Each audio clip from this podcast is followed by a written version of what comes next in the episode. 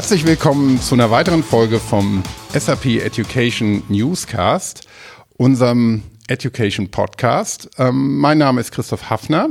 Ich moderiere diesen Podcast und habe wieder zwei wohlbekannte Gäste, also einen Mitpodcaster, nämlich den Thomas Jenewein von SAP Education, genau wie ich. Hallo, Thomas.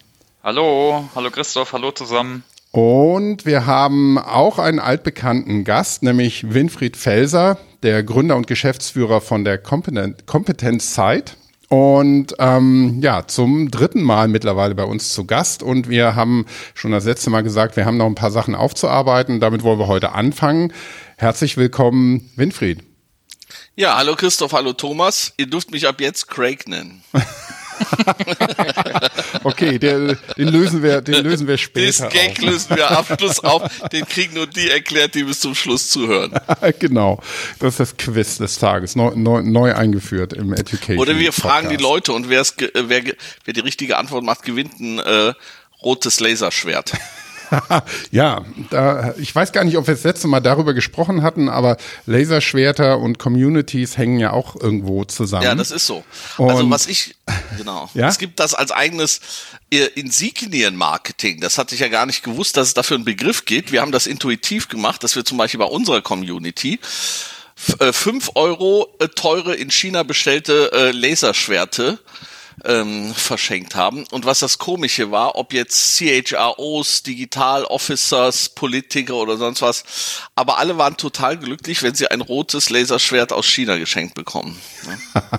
ja, da, das ist auch nicht schlecht. Und, und da, da habe ich erst erkannt, Insignienmarketing, hast du ganz recht, Christoph, ist für so eine ähm, Gravitations äh, Thematik in solchen Netzwerken nicht ganz unwichtig. Also eine Gravitationsaspekt ist ja auch Identität und Identitätsbildung, Markenbildung.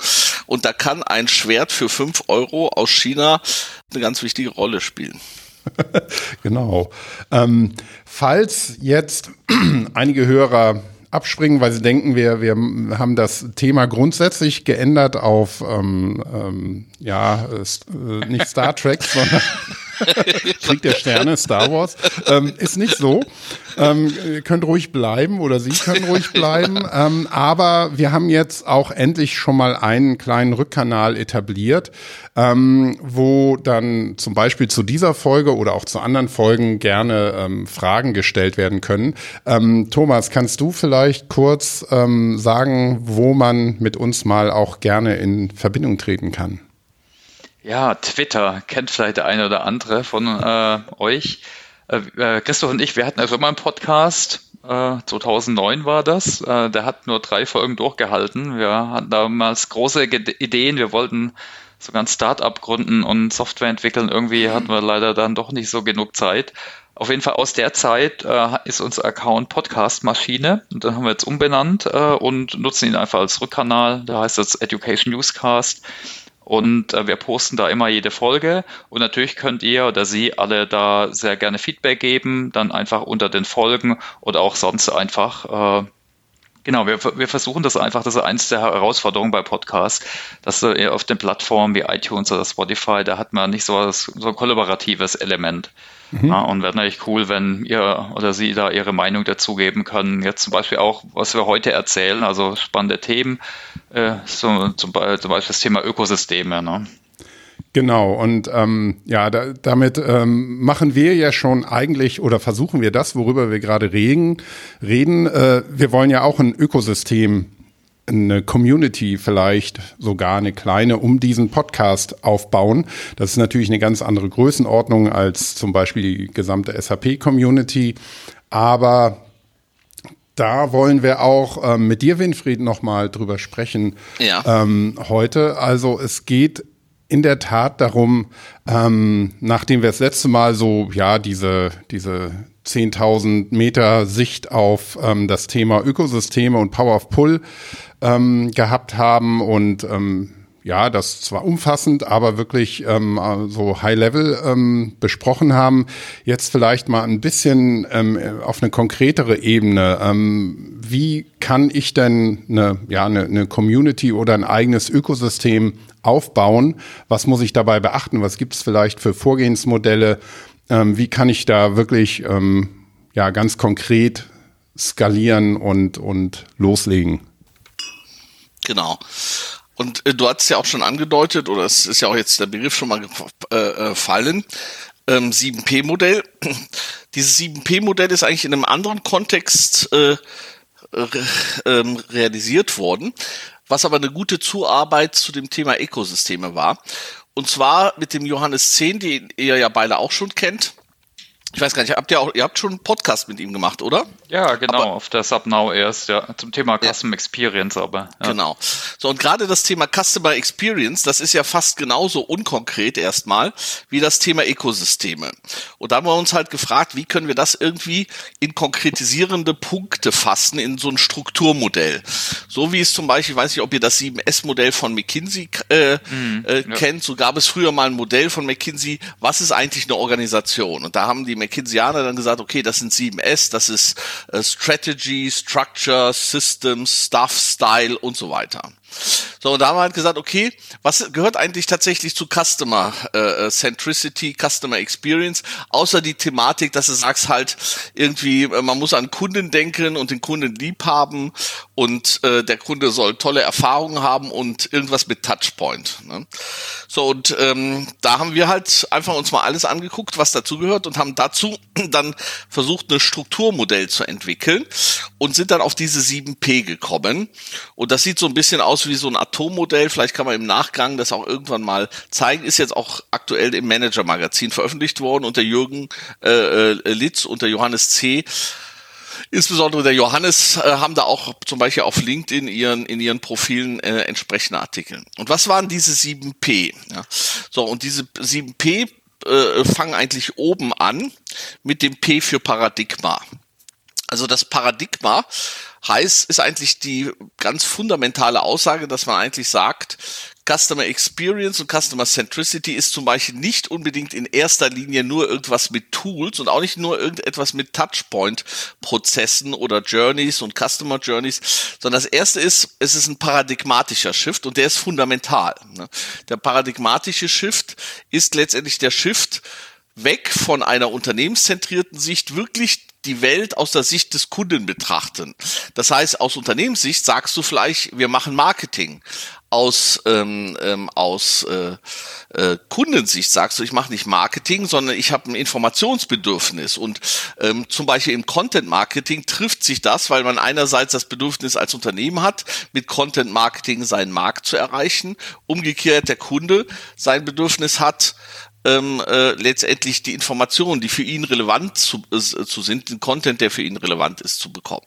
So, und das ist dieses erste P-Paradigma und man ahnt es vielleicht, Ökosystem äh, denkt dieses Paradigma noch weiter. Also wenn man sagt, das klassisch kommerzielle Denken denkt aus Unternehmenssicht, Customer Centricity denkt aus Kundensicht. Ökosystem-Paradigma heißt, du nimmst die Parad Perspektive ein, dass du das Gesamtökosystem mit allen Playern siehst und da versuchst, die und ihre Bedürfnisse äh, äh, zu verstehen und letztendlich dann auch entsprechend äh, äh, zu unterstützen. Ja, also das heißt, man hat eigentlich dasselbe Modell, aber es mit einem neuen Inhalt. Dieses Paradigma ist eigentlich noch fordernder, weil du jetzt nicht nur den Kunden verstehen musst, sondern musst eigentlich überlegen, wer spielt in meinem Gesamtökosystem als Influencer, als Intermediär, als Medienplattform ähm, äh, oder als Mitentscheider in einem Unternehmen oder so. Wer spielt da alles letztendlich äh, eine Rolle oder auch als Wettbewerber zum Beispiel oder als äh, äh, äh, Mitarbeiter oder äh, wer sind da die Player, die äh, wesentlich sind?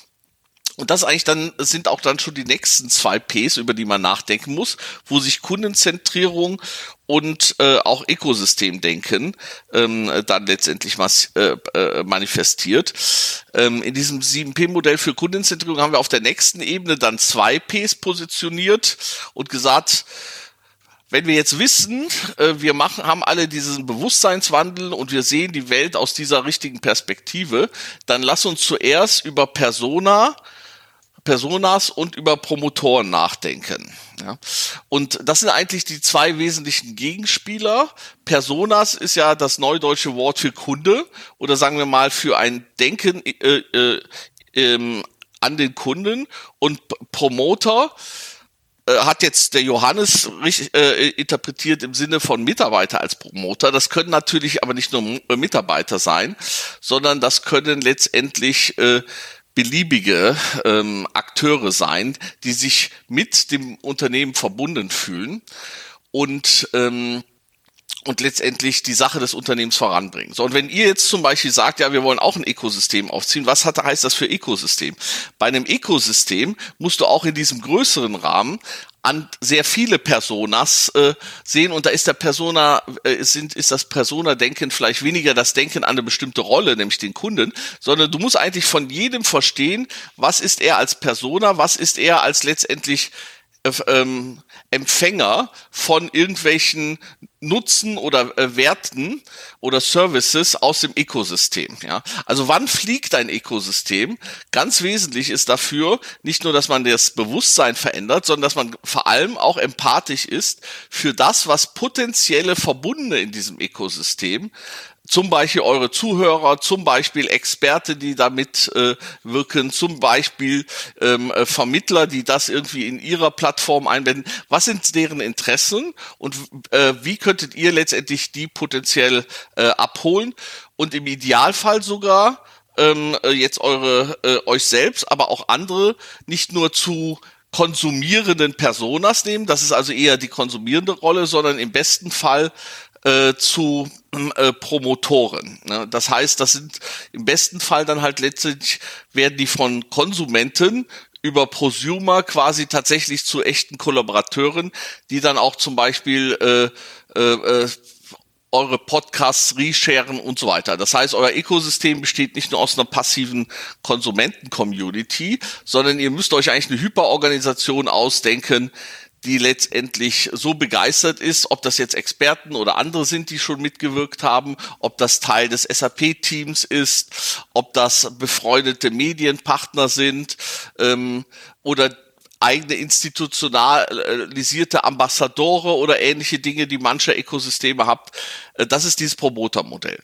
So, jetzt gibt es dieses Personas- und Promoter-Modell ja bei der ähm, 7P der Kundenzentrierung, wo wir es entwickelt haben. Was ist vielleicht der Unterschied bei den Ökosystemen? Bei dem 7P-Modell mit dem Johannes haben wir die Personas und die Promoters unabhängig gesehen. Bei dem Ökosystem-Modell müssen wir eigentlich sagen, am Ende ist die Kunst beim Ökosystem eben nicht mehr die künstliche Trennung zu haben, wie bei der Kundenzentrierung. Da ist die Persona der Kunde, hier ist der Promoter als Mitarbeiter so wie es zum Beispiel jetzt im Manager-Seminare steht beim Johannes. Am Ende heißt es vielmehr, wir fangen an und denken in Persona-Modellen. Das, und das ist eine Trennung von ich und du, wir und sie. Das ist also eine künstliche Trennung. Im Ökosystem ja, ist es nachher ein großes Wir. Und am besten sind am, am Ende nicht mehr alle Personas und Promotoren, sondern sind wirklich alle Partner. Ja, das heißt, in gewisser Weise gibt es eine Bewegung, dass letztendlich alle, die vielleicht sonst eher passiv konsumierende sind, irgendwann tatsächlich auch mit in der Community die Aktiven sind. Das ist natürlich so eine Pyramide, wo du nachher eine breite Basis hast von passiv konsumierenden und oben hast du dann nicht ganz so viele, die sich engagieren. Aber die Kunst in einer Community und auch zum Beispiel jetzt in eurer Community wäre zu gucken, wie hebe ich jetzt in so Reifungsprozessen ähm, äh, die Passiven immer weiter, dass sie wirklich nachher Teil des aktiven Ökosystems sind. So, und damit kommen wir eigentlich zum vierten P, das ich vielleicht auch vielleicht vorher hätte nennen sollen, weil es äh, tatsächlich in diesem Atommodell, wenn man sich das mal so als Atommodell vorstellt, wo sechs Ps so im Orbit sind, da ist dieses P im Mittelpunkt, weil das hält alles zusammen. Und was glaubt ihr zwei ist dieses P? Das alles zusammenhängt. Äh, das alles zusammenhält. zusammenhält im Orbit. Das den Orbit zusammenhängt Thomas? von allen anderen Bausteinen. Ich weiß es. Das universelle Daher. P, ich weiß es nicht. Klärt mich auf. Es ist das der Sinn. Der Sinn, genau. Weil das ganz Entscheidende ist, ähm, solange wir in den klassischen Adam Smith-Logik sind unserer Ökonomie, hält Geld gegen und Produkt gegen Entgelt hält alles zusammen. Ja, wir sind auf der Ebene der komplementären Egoismen. Das ist eigentlich unsere kommerzielle Ebene. Das heißt, warum geht ihr zwei frühmorgens zur Arbeit, zur SAP? nicht weil ihr da echt Freude dran habt, sondern ihr bekommt Geld dafür. Ne? Und ja. ähm, Sonst wärt ihr also schon längst. Ich echt, weil ich Spaß habe dabei. Also gerade also haben wir definitiv Spaß und ähm, ja. es ist aber gerade, wenn du sagst Geld, natürlich ähm, jeder Arbeitsvertrag ist irgendwie ein Deal, Zeit, Kompetenz gegen Geld klar. Ja. Aber ähm, Purpose, ja, äh, kommt mir so ein bisschen ja vor, als wäre das im Moment auch so ein bisschen die Modeerscheinung, dass man ähm, in, in, dem eigenen Tun immer den tiefen, möglichst weitreichenden Sinn sucht. Ja. Aber was Thomas äh, gesagt hat, auch einfach ähm, der, der Spaß an dem, was man macht. Und ähm, daraus ergibt sich dann für, für viele ja auch schon ähm, sehr viel Sinn, wenn man ähm, Spaß hat und weiß, dass man jetzt nicht irgendwie ins, ins leere Off reinarbeitet und es keinen ja. interessiert. Ähm, äh, aber ich könnte mir trotzdem vorstellen, ähm, dieses Purpose, wenn du sagst, das ist das Große, das alles zusammenhält, ähm, könnte das nicht ein bisschen auch überbewertet sein? Oder? Sehr gut, Christoph. Also erstmal erkennt man, wird das absolut überbewertet, finde ja. ich. Ne? Also ja, also man Trend, muss differenzieren. Oder? Man muss differenzieren. Es gibt ja, oft, ja ja, es gibt ja die Maslow'sche Bedürfnispyramide. Ne? Mhm. Und ich habe zum Beispiel jetzt in dem Artikel, den ich veröffentliche, habe ich bei diesem P nicht nur Purpose reingeschrieben, sondern auch Participation. Ne? So, und äh, Participation, damit meine ich tatsächlich auch Cash in the Tash.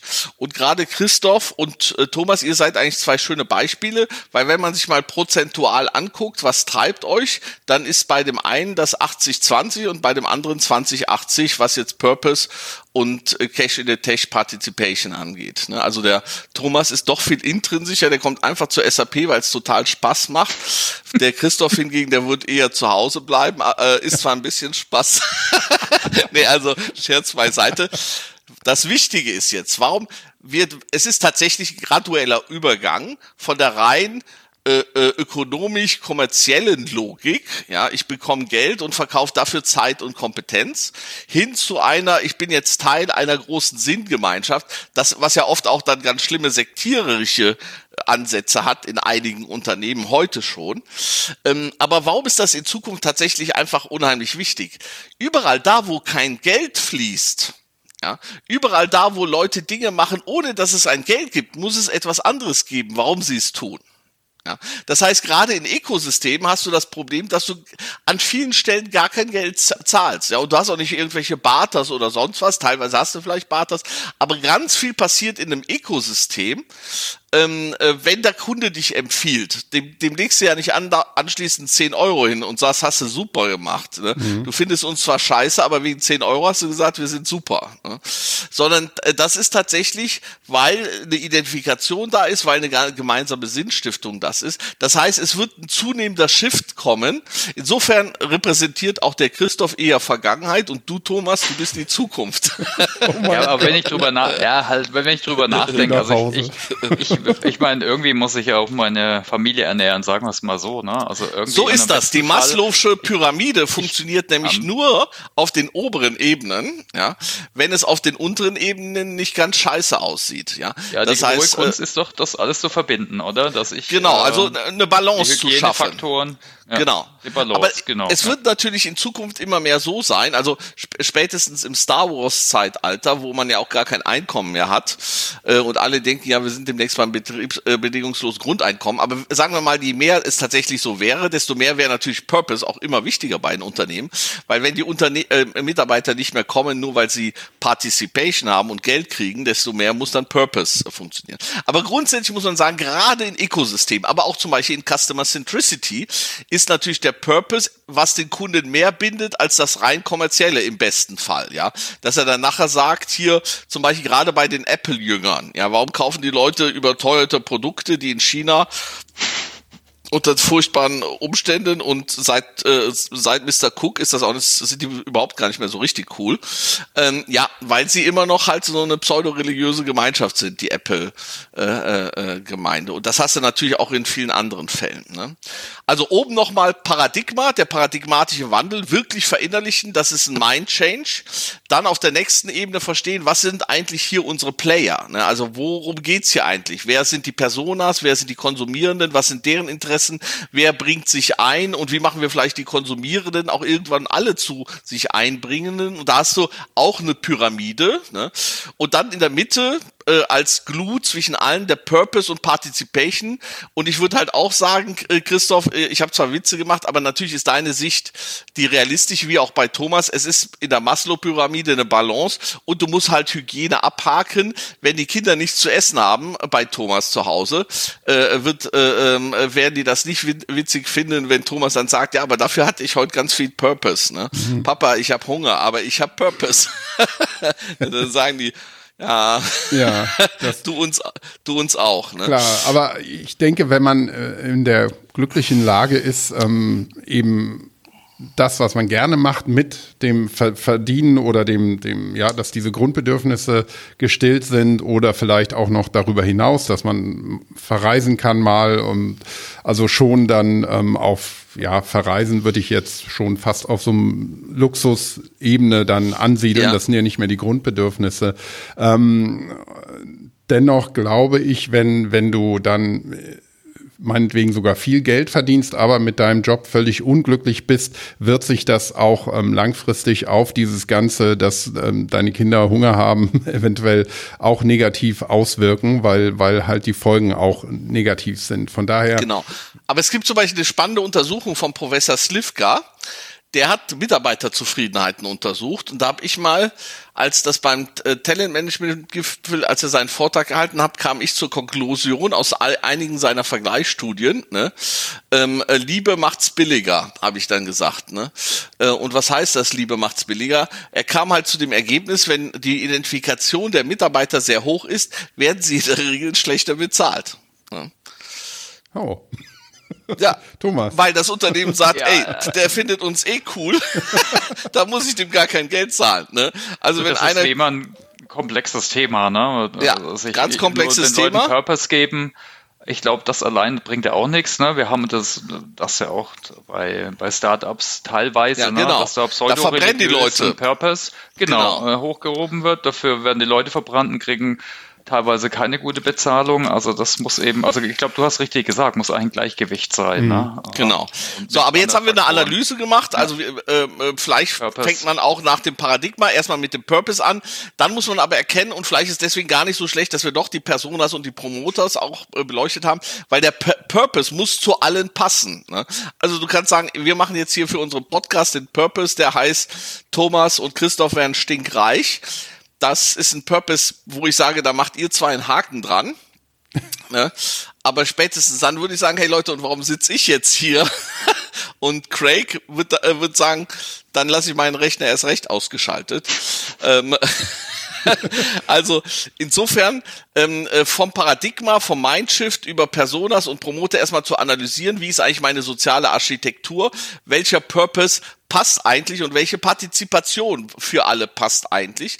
So, und dann musste das eigentlich, da sind wir quasi am Anfang waren wir quasi im Kickoff äh, bei Paradigma, dann waren wir irgendwie im Analytischen und jetzt gehen wir vom rein Analytischen, wenn wir, weil ich nenne das auch Ecosystem Thinking, so ein bisschen in Anlehnung an unser HR Thinking und Design Thinking, weil Personas ist so eine typische Aufgabe in der Analysephase von äh, Design Thinking. Gehen wir jetzt über und sagen, ja, wie gestalten wir denn jetzt konkret ein System, das dieses Ökosystem äh, mobilisiert, zum Laufen bringt, aber auch dann das Lebendige, was wir in diesem Ökosystem ähm, äh, schaffen, auch, ähm, auch schafft. So, und da sind ähm, zwei weitere Ps, die wir da beim 7P-Modell der Kundenzentrierung genutzt haben, die aber auch zu Ökosystem passen, nämlich das P für Process und Customer Journey. Das gehört zu der Persona und das äh, äh, P für Plattform. Da sind wir jetzt bei wie vielen? Schon bei sechs Ps? Wir sind bei sechs P. Gleich mhm. ist auch das finale P, sage ich noch was zu Performance. Ich habe eigentlich noch ein äh, achtes P, das ist nämlich ein laufendes Prototyping, weil entwickelt so ein Ökosystem immer wieder über viele Phasen. Aber jetzt kommen wir mal quasi vom analytischen Personas und Promoters hin über dieses Purpose-Frage hin zu, wie manifestiert sich der Purpose im Konkreten? Wie erlebt man auch diesen Purpose? So und äh, äh typisch eigentlich aus interner Unternehmenssicht äh, denkt man ja, äh, Wertschöpfung manifestiert sich in Prozessen. Aus Kundensicht nennt man Prozesse dann oft lieber Customer Journey oder ähm, äh, Touchpoint Something. Ähm, und auf der anderen Seite spreche ich eigentlich letztendlich äh, auch mit äh, John Hagel für folgend eher lieber von Platform und Practices. Dieses Denken in Prozessen und Journeys ist immer noch ein Denken, wir haben Unternehmensprozesse, die, die wir abarbeiten, transaktional in gewisser Weise, und der Kunde erlebt diese Prozesse von seiner Perspektive als Journeys.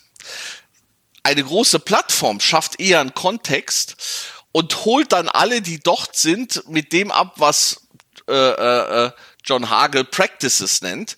Das heißt, während du auf der Process-Ebene immer noch diese alte Welt hast und auch eigentlich eher diese äh, ähm, äh, Transaktionsdenken und Customer Experience und Customer Relationship Management, Unternehmenssicht, Kundensicht, ist für mich die Plattform und deswegen lese ich dieses 7P-Modell eben nicht nur von oben nach unten, ich lese auch von links nach rechts, wo ich sage, spätestens wenn du Promotoren und andere, wenn du nicht mehr nur Unternehmen und Kunde, sondern wenn du ein komplexes Ökosystem, jetzt sage ich mal bewusst nicht Ecosystem, sondern Ökosystem, wenn du ein komplexes Ökosystem hast, muss das auch eine Plattform sein, wo am Schluss alle überleben und zwar alle mit der Maslow-Pyramide in äh, Balance. Das heißt, dort müssen ganz viele Practices sein, die eben nicht nur jetzt irgendeinen Standardprozess oder eine Journey abbilden für einen Kunden, sondern wo eigentlich jeder, der mitmacht, ja, irgendeine Win-and-Win-and-Win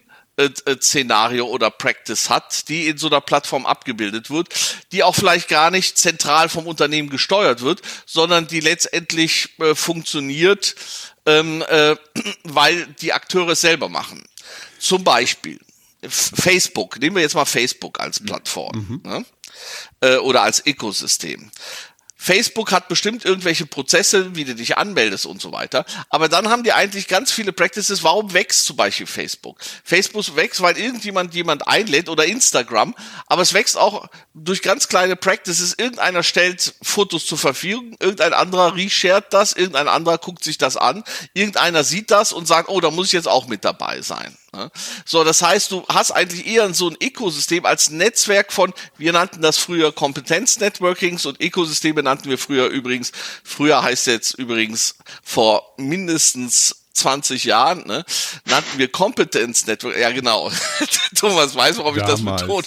Also damals haben wir schon vor langer, langer Zeit, als ich noch jung war, ne? da war noch, da war noch Krieg.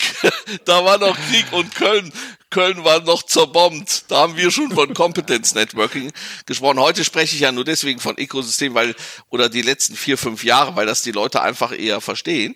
So, und Plattform heißt halt, du schaffst einen Kontext, wo du immer wieder Win-and-Win-Szenarien schaffst, die dann dafür sorgen, dass Wertschöpfung entsteht unter den Teilnehmenden, die daran äh, partizipieren, oder letztendlich Wachstum und oder entsteht. Ja? Und das Aber Wichtigste, ja. Entschuldigung, ich, ich hätte mal äh, nur, nur ein Gedanke, würde gern da deinen Punkt dazu. Also ist im Endeffekt auch nicht vielleicht sogar das Element Plattform das wirklich Neue? Also wenn ich jetzt so Sachen wie About You sehe, ne, super cooles Ökosystem, ja, also genau. auch Marktplatz, äh, Amazon natürlich eh. Aber die, die skalieren da so extrem, ja. weil, weil sie eine, so eine Plattform haben. Die so Plattform kann ja vielleicht sogar eine super App sein. Äh, also, also mein also, 7-Point-Modell musst du tatsächlich von links nach rechts lesen. Hm. Und das Besondere sind die zwei Rechtsbubbel. Ne? Das eine ist natürlich Purpose und so weiter, dass es eben jetzt nicht nur kühle Geldpartizipation ist, aber das Entscheidende ist einerseits dieses Partnermodell. Das heißt, du hast eine soziale Architektur, die du verstehen musst und die ist viel komplexer als Kunde und Unternehmen oder Kunde und Anbieter oder Nachfrage und Anbieter, sondern du hast eben nicht nur Märkte, die dumme Nachfrage-Anbieter äh, Kontakthöfe sind, sondern du hast tatsächlich komplexe soziale Architekturen und das ist auch besonders, das ist die Statik deines Ökosystems. Das zweite ist aber, und deswegen ist Ökosystem für mich quasi fast das komplementäre Bild zu Plattform. Ne? Also quasi keine Plattform ohne Ökosystem, kein Ökosystem ohne Plattform. Plattform ist das, was diese statische soziale Architektur in ihre Dynamik bringt und erst Lebendigkeit im Ökosystem ermöglicht. Ja, ähm, deswegen muss Plattform auch nicht immer was Digitales sein. Ja, Plattform kann auch sein, man trifft sich im Swingerclub ne? und äh, ähm, äh, äh ja, das kann zum Beispiel bei der äh, äh, äh bei irgendein, wenn du irgendeinen Verein hast, wo du nicht möchtest, dass sie irgendjemand mal austritt, dann gehst du mit denen zusammen im Swingerclub, machst Fotos und legst Dossiers an. Ne? Da sorgst du äh, in der Partei oder wo auch immer für lange ähm, Treue. Das, das, ist vielleicht echt nochmal ein interessanter Punkt. Das wurde auch erst auf dem Next Act, deinem super coolen Event, was im Phantasialand erst war, äh, dis äh, ja. interessant diskutiert. Das, das ist übrigens das letzte P wie Phantasialand. das ist das, äh, das neunte. Genau. Das neunte, genau. Ne, das war, das war ja eigentlich äh, da auch eine interessante Diskussion. Also eigentlich weniger die Plattform, die eigentlich aber natürlich jetzt die Unicorns in der Digitalwirtschaft sind, äh, egal wie die jetzt heißen. Uh, wie gesagt, uh, About You finde ich auch super spannend zum Beispiel. Äh, aber sowas kann ja auch ein regionales Netzwerk oder Ökosystem genau. sein. Also was genau. auch der Herr Sattelberger schön gesagt hat, oder genau. Professor Pinkwart. Und, ne? und die müsstest du eigentlich so konzipieren. Und ich sage übrigens, ich, äh, diese ganzen Digital Hubs und selbst das Industrie 4.0, Plattform 4.0 äh, Hub, äh, Plattform, ja, dann guckst du auf die Plattform und was siehst du da? Im, eigentlich im schlimmsten Fall eine bessere Wir über uns Seite in echt müsste das eine kollaborative Seite sein. Das müsste eine kollaborative sein, äh, Seite sein, die ganz viele kollaborative Mechanismen unterstützt. Nicht nur die ko kollaborative soziale Architekturbildung, wie zum Beispiel hier bei Tandemploy. Ne?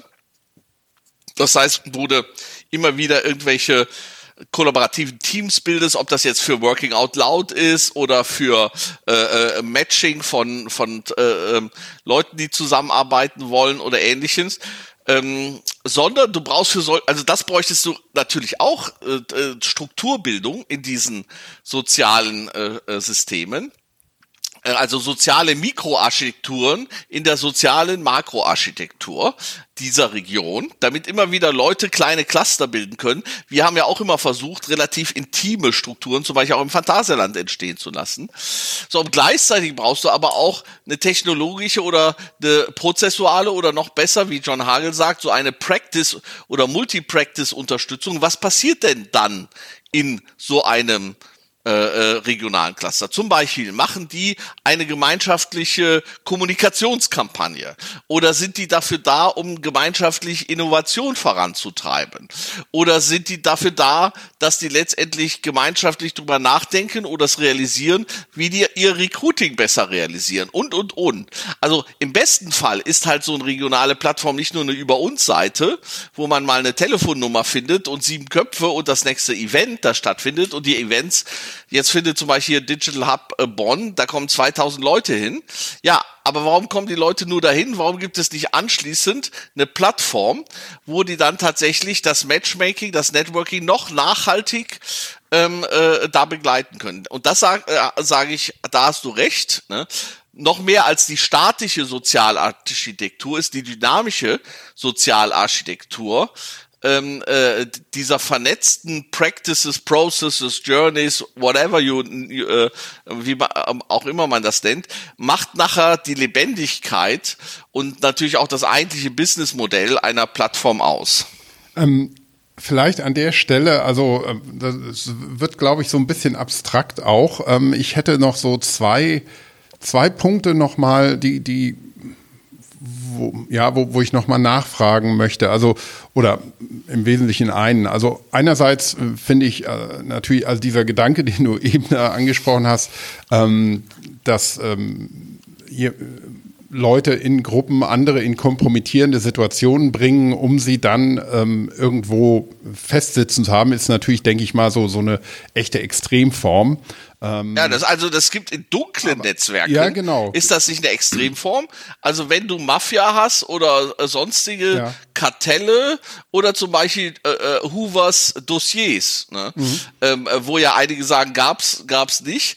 Aber immer wenn du äh, nicht durch Liebe äh, nicht durch Liebe die Leute zusammenhältst, dann kannst du immer noch versuchen durch Geld oder andere monetäre. Und wenn du das nicht hast, dann musst du ihnen Schmerzen bereiten können. Ne?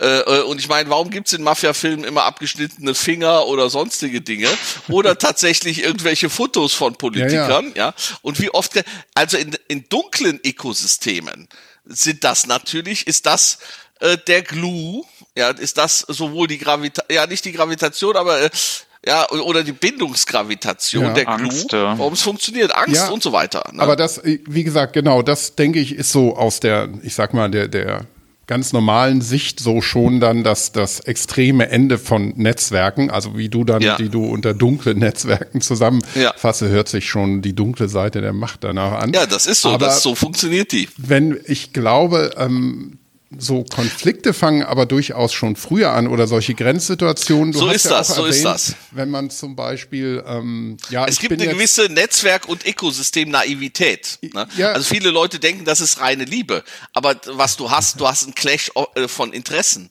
Also das ist ja nicht, dass alle alle wollen ja dasselbe. Ne, genau, da will ich will ich gerade drauf hinaus. Du hast ja Mitarbeiter von Firmen erwähnt, die quasi dann auch als äh, Multiplikatoren ähm, genau. ja agieren können.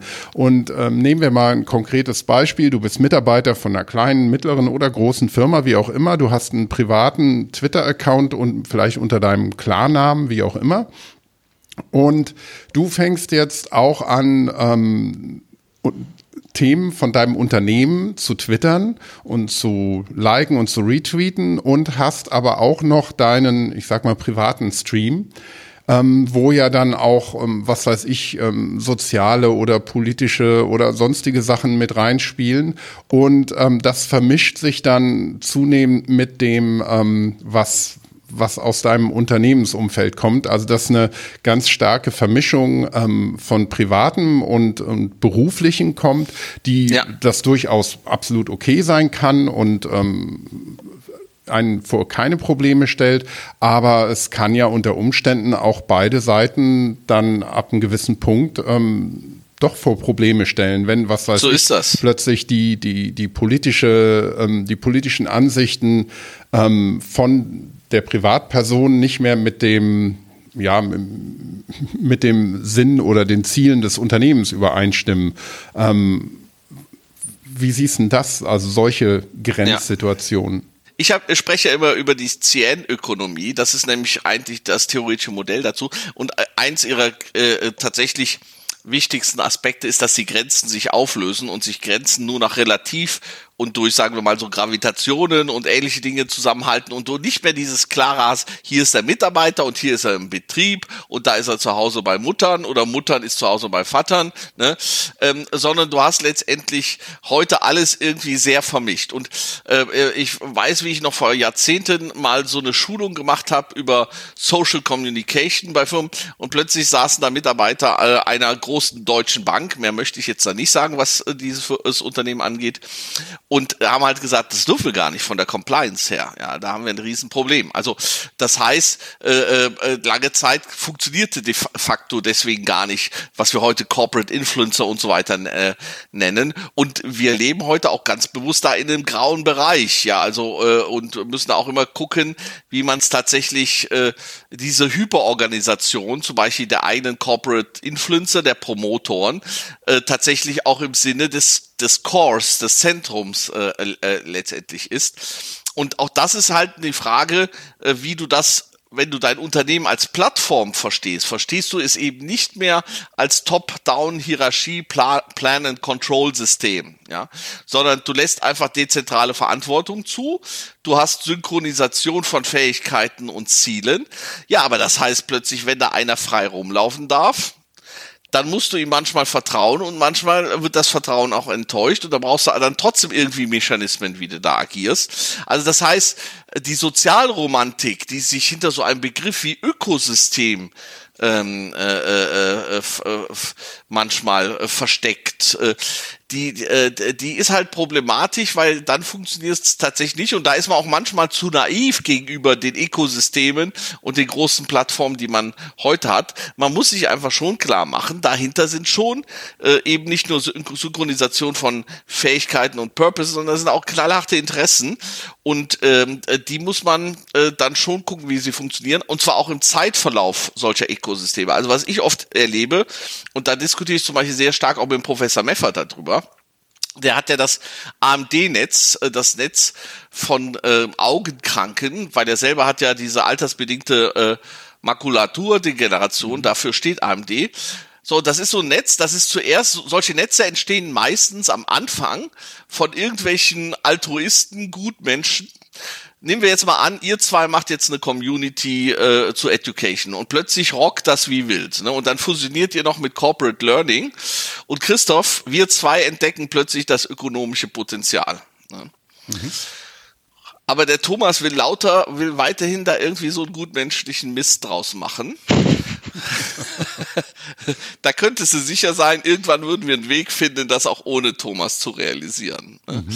So, das wäre aber seiner ursprünglichen Rolle vielleicht gar nicht gewinnen. Gerecht. Und ich sage zum Beispiel, ein Phänomen sind für mich solche Network Raider.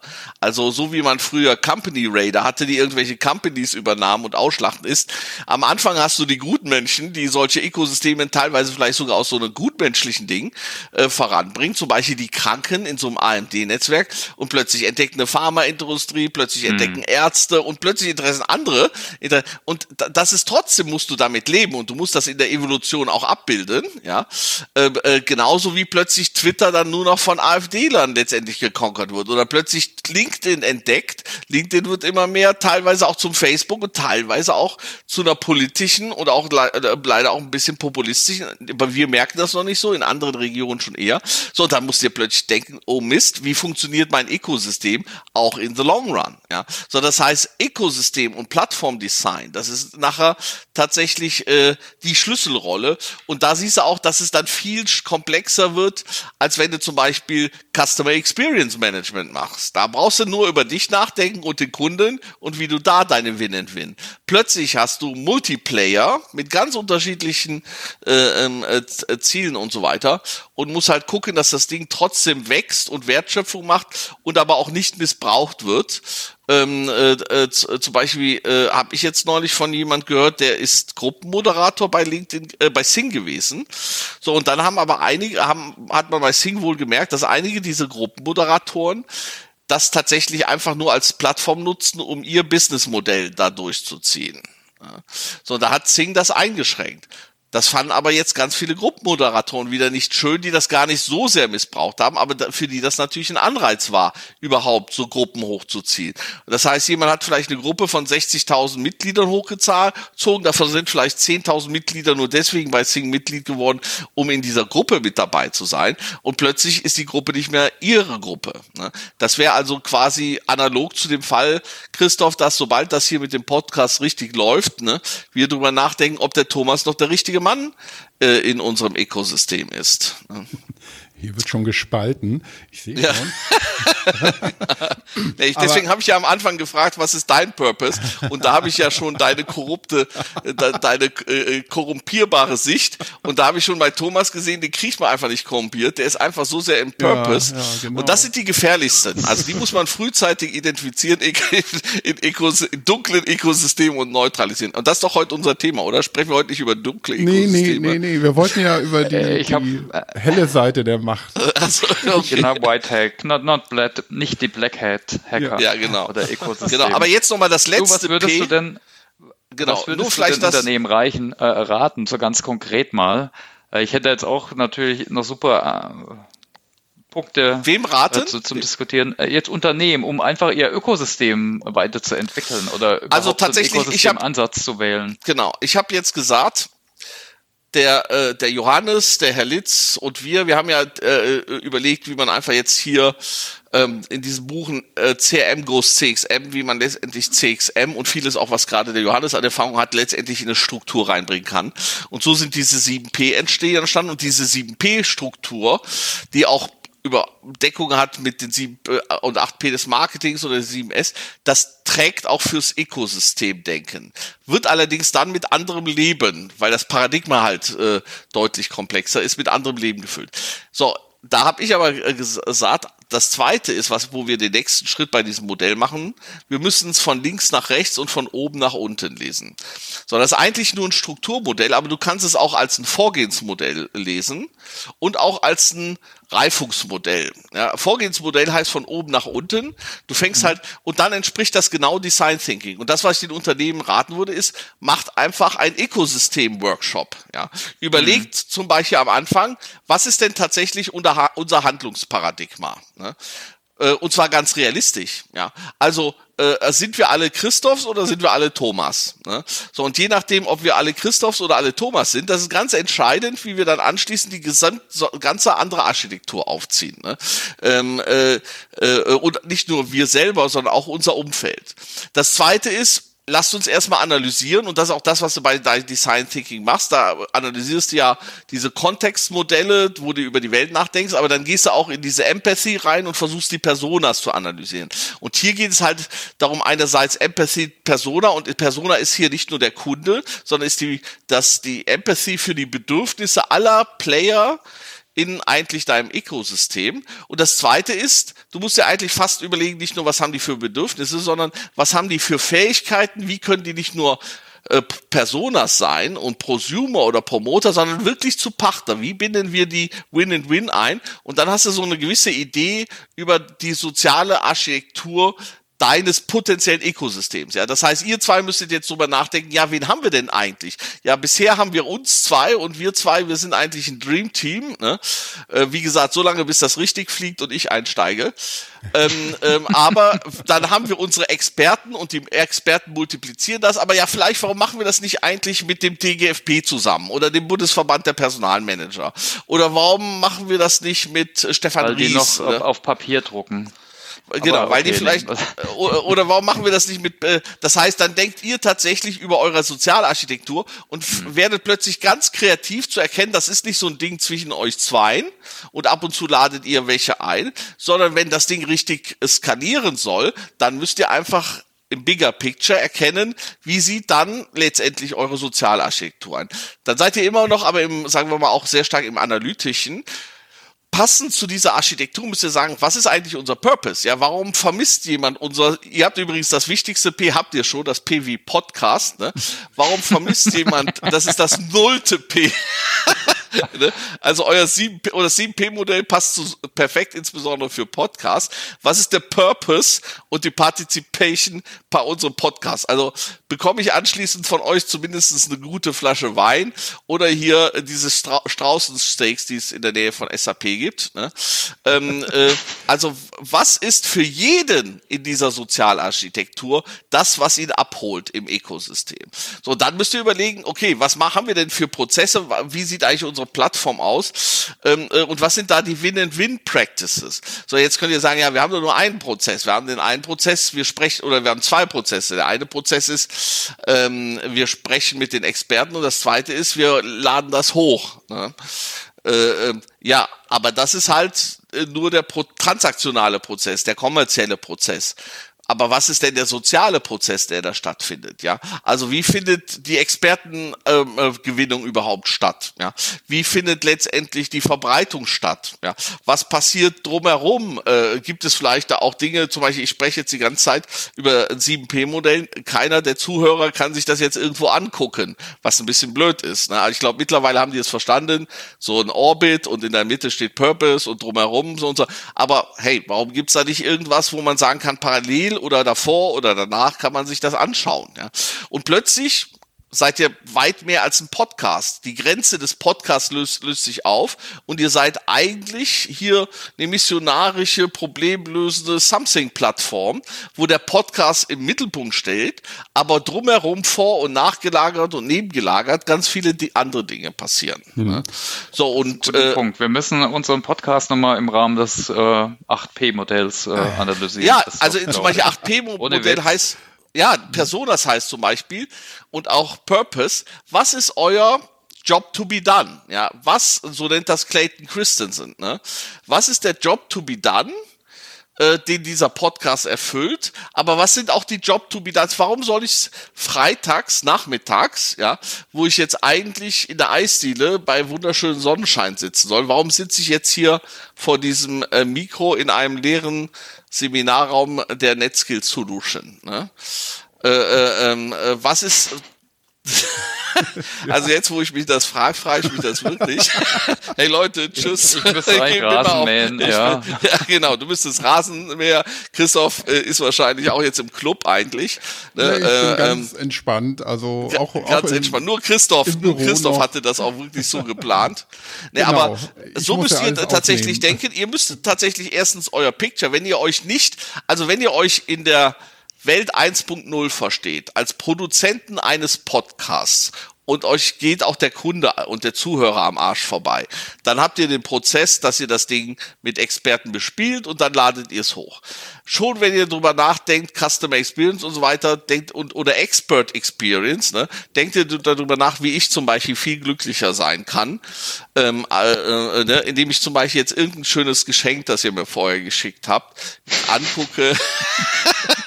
oder okay, oder ich weiß was. oder ich weiß, es gibt halt anschließend ein Geschenk. Gründe äh, es gibt einfach das, das ist schade, aber ich mach's ja genau, aber es gibt einfach privat. Genau, es gibt einfach das von Thomas selbst eins das leckerste Craft Beer, nämlich das von Thomas selbst gebraute. Ne? So äh, plötzlich denkt ihr über einen Customer nach und plötzlich denkt ihr, ey, aber wir wollen eigentlich reich werden und das mit SAP, das läuft schon viel zu lange. Also machen wir jetzt wirklich eins exponentiell skalierendes Ökosystem-Business da draus. So, und dann müsst ihr drüber nachdenken, okay, wie sieht dann die Sozialarchitektur in ihrer Statik, in ihren äh, Players, wer sind da die Akteure und wie kriegen wir die dazu, dass sie für uns am Schluss Wertschöpfung machen und das Ding wächst und explodiert und wir Sponsorships haben und sonst irgendetwas und äh, äh, unseren SAP-Job an den Nagel hängen können. So, und das natürlich nicht sofort, deswegen mein ergänzendes P ist dann Prototyping. Ihr macht das halt als eine Sequenz von Minimal Viable Products von äh, äh oder Prototypes von Ökosystemen. Das heißt, die erste Phase lasst ihr euch von SAP finanzieren, bis die ökonomisch erfolgreich ist. Und in dem Moment, wo das ökonomisch erfolgreich ist, dann macht ihr euch selbstständig und dann kommt die nächste Phase. Ja, spannend. da, denken wir, da denken wir jetzt nochmal drüber nach. Das ist die, das ist die Wochenendaufgabe. Nein, nein, nee, also ist jetzt Scherz beiseite, jetzt auch für die Zuhörer, insbesondere für die Zuhörer aus äh, äh, dem Bereich SAP und SAP-Community. Wenn zwei Leute committed sind, dann seid ihr das, äh, ihr zwei das. Danke. nee, ähm, aber ja. das Beispiel ist eigentlich ganz interessant, ähm, ja. wie der, als Firma besteht da dann auch eine, eine gewisse Gefahr, dass sich ähm, Mitarbeiter ähm, so ist das. dadurch verlieren kann, also dass die also ganz entscheidend flöten gehen. Zum Beispiel in der Beratung. Mhm. Und da erlebt man das. Und der Thomas weiß auch, an wen ich da unter anderem denke. In der Beratung ist es immer wichtiger, da kauft man heute nicht mehr einfach nur fünf intelligente McKinsey-Köpfe ein. Man kauft unter Umständen den einen Kopf ein oder äh, äh, überhaupt äh, Schlüsselköpfe repräsentieren ein Unternehmen. Und das führt aber dazu, wenn halt du entscheidende Corporate Influencer hast oder äh, wir haben das zum Beispiel früher schon bei unseren Beiräten gesehen, ganz in der frühen New Economy haben wir immer gesehen, sobald einer Beirat war, bekam der anschließend, das wissen wir von den Leuten, unseriöse oder auch seriöse Angebote. Das heißt, die Gravitation, äh, die vielleicht man sich immer zentral vorstellt, ist natürlich nicht zentral nur verteilt. Ja, das ist nicht nur äh, dumme Planeten und Satelliten, sondern das ist nachher ein, tatsächlich ein äh, äh ausbalanciertes ausbalanciertes äh, äh, Gravitationssystem. Und wenn plötzlich irgendwo die Gravitation in einer Außenstelle, in einem Corporate Influencer immer wichtiger wird, da fragt er sich am Schluss, wofür brauche ich jetzt überhaupt noch das Unternehmen? Und vor allem, wo im Zeitalter äh, der Digitalisierung ja immer mehr Ressourcen kommoditisiert werden. Ja, also wo du einfach sagst, hey, mein Marketing, meine Markterschließung, wenn ich erstmal eine super Marke bin und einen Cloud-Score von so und so habe und Top Voice und sonst was, warum brauche ich eigentlich jetzt noch die und die Infrastruktur, um mich hier mit meiner PR-Abteilung fünfmal zu ärgern, damit die mir einen Artikel auf Kommata checkt ne? Ähm, und andere Dinge. Und dann kann es natürlich sein tatsächlich, dass so ein Unternehmen äh, sich auflöst, aber da, Christoph, siehst du dann wieder rum, warum unter Umständen gerade dann äh, letztendlich ähm, Geld nicht genug ist und du halt gucken musst, dass du dieses diese Balance auch hinbekommst. Ähm, äh, äh, letztendlich äh, äh, dadurch, dass der gemeinsame Sinn oder sagen wir mal die gemeinsame Wertschöpfung auch alle bindet in, in so einem Zusammenhang. Mhm. Vielleicht, Winfried, können wir da so ein bisschen die Kurve kratzen, weil wir auch schon über unsere normale Zeit deutlich ja. hinaus sind. Und bevor ja. wir dann die, die Hörer irgendwo abhängen, ähm, ja. Da können wir das äh, kleine Rätsel vom Anfang vielleicht lösen, weil wir wollten heute mit noch einer Person mehr den Podcast machen, nämlich mit dem ja. Kollegen Craig Schmehl, ähm, der nämlich genau so ein, ja, ich würde es Corporate Influencer ähm, auch nennen, ist, der in der SAP-Community ähm, schon lange, lange unterwegs ist und sehr bekannt ist. Aber man muss an der Stelle bemerken, er ist SAP treu geblieben. Er ist bis heute da und in der Community aktiv. Also ja, ähm, muss dann die, die Ratio auch mit dem, ähm, ja, dass, dass die Kinder satt werden und dass man Purpose findet oder Sinn, sage ich mal. Purpose hört sich immer irgendwie so neudeutsch komisch an. Ähm, also, da, dass man schon einen, einen gewissen Sinn oder eine, eine auch geistige Befriedigung in der Arbeit dann, dann findet, dass das dann auch funktioniert. Und den Crack ähm, konnten wir heute leider wegen technischen Problemen ähm, nicht dazu nehmen. Das werden wir aber nachholen, sobald das geht. Ähm, das werden Thomas und ich dann organisieren. Ähm, ähm, dann bleibt ja auch in der Zeit. das ja, was, was, was, spannend vom, beim Crack ist vor allem, ne, der ist inzwischen ja für das Sub-Community-Netzwerk zuständig mhm. äh, ja. und das ist eigentlich so die Plattform, die von John Hagel auch also als äh, das, genau. Beispiel für so ein Ökosystem äh, äh, genannt worden ist, weil es weit genau. mehr ist wie jetzt nur eine technische Plattform. Alles, was da außenrum äh, passiert, aber auch innen drin, äh, das dient eben für so Skaleneffekte. Ja. Und genau John Hagel hat es deswegen auch gelohnt, ähm, äh, hier wegen Purpose zum Beispiel und Power of Pull, weil er mhm. gesagt hat, das hat plötzlich funktioniert und da ist wichtige Wertschöpfung entstanden, aber nicht in den Kernprozessen, weil Leute bereit waren, neben ihrer sonstigen Arbeitszeit Fragen von anderen Kollegen zum Beispiel zu beantworten. Ne? So, und das kriegst du natürlich auch nur hin, wenn ne, gerade eine Unternehmenskultur äh, letztendlich so trägt, dass jemand, jemand sagt, natürlich, ich bringe mich da ein, ich, äh, mir wurde da geholfen und das ist einfach der Spirit dieser Company. Und ähm, da vielleicht nochmal der Hinweis, Thomas, äh, Purpose oder was ist der Glue? Wir haben ja auch immer über Working Out Loud diskutiert und du bist ja jetzt auch ein äh, ähm, massiver Verfechter von Working Out Loud. ähm, äh, aber Working Out Loud ist da umso viel wichtiger, wo dieser Glue, wo diese Kultur vielleicht noch nicht so gegeben ist. Und das ist eigentlich ja, ein Enabling, ein Empowerment. Ja. Das heißt, eigentlich, dass so etwas wie äh, das Developer Network von SAP, die Community, auch in anderen Organisationen äh, funktioniert, brauchen die quasi eine WOL-Phase, damit die etwas lernen, was wir bereits vor über 20 Jahren Netzskill nannten. Netzfähigkeit. Ein Ökosystem verlangt auch, da haben wir jetzt heute gar nicht drüber äh, äh gesprochen, das fasse ich zum Beispiel normalerweise auch unter dem Begriff Performance und Empowerment für Performance braucht zum Beispiel auch sehr oft neue Fähigkeiten, nicht nur ein Mindshift, sondern auch ein Skill-Shift. Ne? Und zwar von diesen fachlichen Skills hin zu generischeren Netzskills, weil unter Umständen ich gar nicht mehr meine Probleme löse, sondern das Netzwerk meine Probleme mhm. löst. Aber trotzdem, äh, ich freue mich sehr auf Craig drauf. Ich glaube, das war trotzdem heute, sagen wir mal, spontan dann doch irgendwie ähm, äh, zumindest für uns lustig. Und äh, aber äh, ich äh, werde mit großem Interesse auch hören, weil ich äh, äh, wie John Hagel das für einen ganz, ganz spannenden Case äh, halte.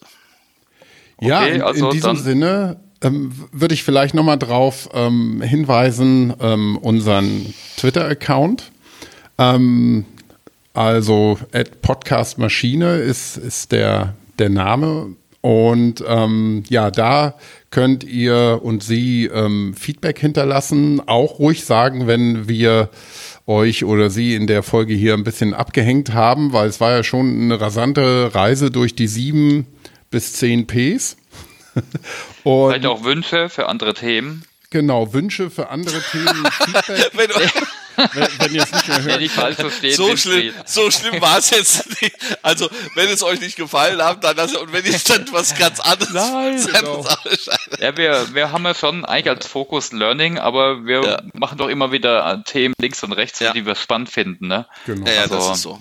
Äh, ja. ja, und Communities haben auch oder Ökosysteme viel mit Lernen zu tun, denke ich. Von daher. Also meine. Sache ist, ähm, ich hatte mich mit einem äh, unterhalten, der ein großes Event von einem Learning-Event teilgenommen hat und hat gesagt, zum Beispiel, da wurden bestimmte Schlüsselbegriffe wie Agilität, Ökosystem gar nicht so stark. Also ich glaube, das ist so eine metadisruptive Entwicklung, dass gerade Learning sich da stark aufbrechen muss. Aber natürlich muss man auch über viele andere Dinge, ich bin ja hier, hier Performance-Support-Systeme, digitale Assistenzsysteme zum Beispiel finde ich auch begeistert. Ähm, aber deswegen, das klingt vielleicht für den einen oder anderen exotisch und wir bringen es dann auch noch in einer Art drüber, wo wir an viele Akzeptanzgrenzen bewusst rangehen. Ne, äh, äh, aber man muss einfach da draußen den Hörern an den, äh, an den äh, Volkshörern letztendlich sagen, man kommt am Ende an dieser äh, äh, Entwicklung nicht vorbei und was heute noch exotisch für den einen oder anderen klingt, das wird oder in fünf oder zehn Jahren Commodity sein. Mhm. Ich also hoffe, würde ich absolut sagen, Angst vielleicht gemacht. auch, nee, aber jetzt ohne Witze als eins der Schluss, Schlussworte würde ich sagen, also jeder, der auch irgendwas mit Learning macht, muss sich überlegen, wie kann ich vom Seminarkatalog zum Lernökosystem genau. eben äh, mich das ist das ist ein super Titel für deinen nächsten Blogbeitrag, ne? Äh, äh, die wahre Learning Challenge, ja. Wie kommt man vom Weiterbildungskatalog, ja, zum äh, äh Learning Ökosystem? Ne? Und natürlich in Schritten, in Evolutionsschritten. Keiner springt da, wenn er heute noch äh, ausgedruckte Kataloge hat, ne?